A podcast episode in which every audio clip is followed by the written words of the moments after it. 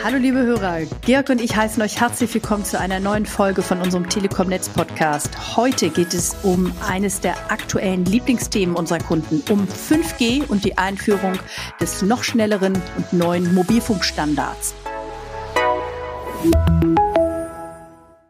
Viele fragen uns, wie schnell es mit 5G denn nun vorangeht. Wie viele Menschen können in Deutschland bis Ende 2020 das neue Netz nutzen?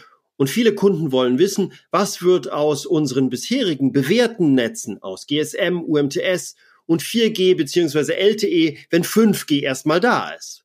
Und da ist die Antwort sehr einfach. Gutes bleibt.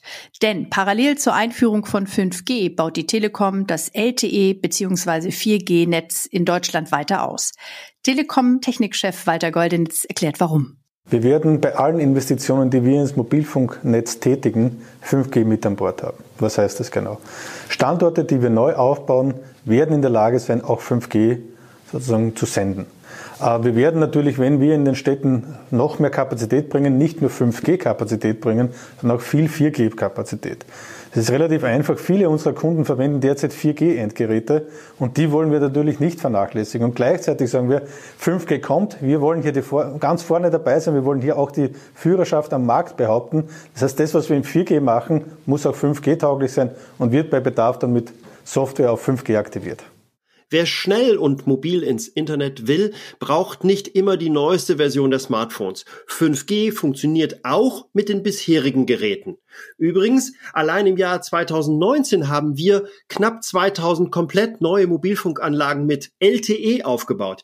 Die meisten neuen Masten, die wir aufstellen, versorgen unsere Kunden mit LTE und sind gleichzeitig bereits aber auch schon vorbereitet für 5G. Georg, und ich glaube, einen Punkt können wir hier gut mal erklären. 5G, das meinen ja viele, ist das schnelle neue Netz für hippe Großstädter, die damit Kinofilme in drei Sekunden auf ihr Smartphone laden wollen oder mit Hilfe von 5G autonom im Elektroauto durch die City flitzen können. Ja, das stimmt aber nur teilweise. Natürlich ermöglicht 5G diese sekundenschnellen Downloads und auch das autonome Fahren. Und dafür wird das neue Netz ja schließlich auch errichtet. Aber wenn wir jetzt verraten, wie viele Menschen noch in diesem Jahr außerhalb der Großstädte das neue 5G-Netz der Telekom nutzen können, dürften viele von euch ziemlich erstaunt sein. Ich gebe mal Butter bei die Fische, wie man bei uns im Norden so schön sagt. Es sind über 40 Millionen Menschen und damit gut die Hälfte der Bevölkerung. Denn wir starten jetzt Deutschlands größte 5G-Initiative und das sowohl in den Städten als auch auf dem Land. Steffi, ich glaube allerdings, diese erstaunlich hohe Zahl müssen wir auch erklären. Wie kommt die denn zustande? Richtig. Dahinter steckt eine neue Antennentechnik, die wir bei der Telekom jetzt einführen. Es ist ja so, ein neuer Mobilfunkstandard erfordert eigentlich auch neue Antennen auf den Sendemasten.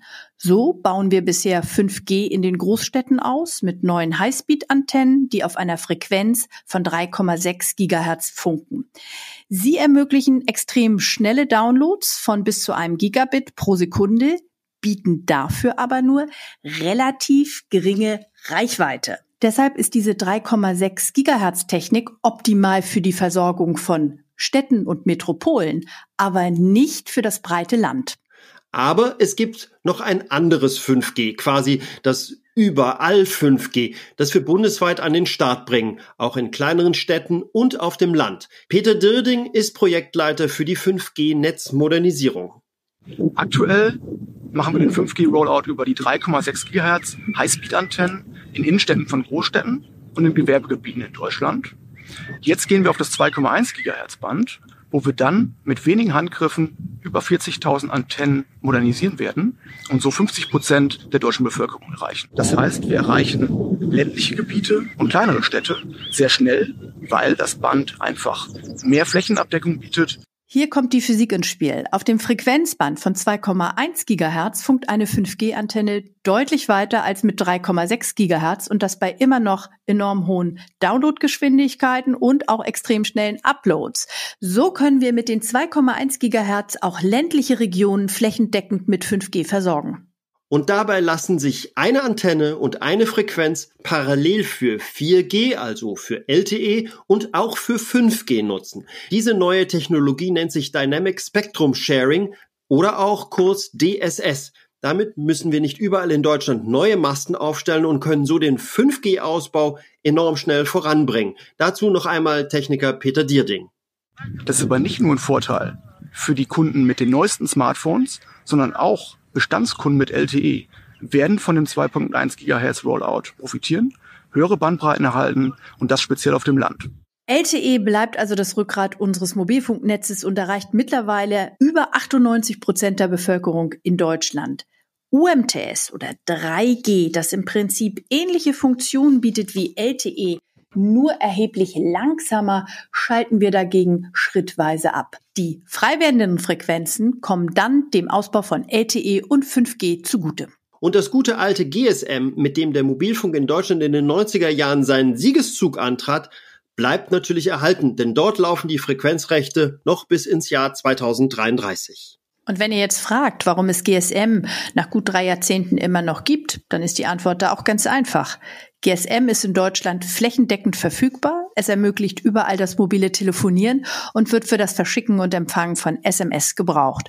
Und wenn das Telefonieren per Voice over LTE mal nicht funktionieren sollte, steht immer noch GSM für Anrufe und SMS zur Verfügung. Damit gilt für GSM quasi, je oller, desto doller. Die Zukunft des Telekom-Mobilfunks besteht also nicht nur aus 5G, sondern auch weiterhin aus LTE und GSM. Die Zukunft unseres Podcasts steht auch fest, denn wir melden uns bald wieder mit der nächsten Folge. Bis dahin verabschieden wir uns und sagen Tschüss und vor allem bleibt gesund. Bleibt gesund. Ciao.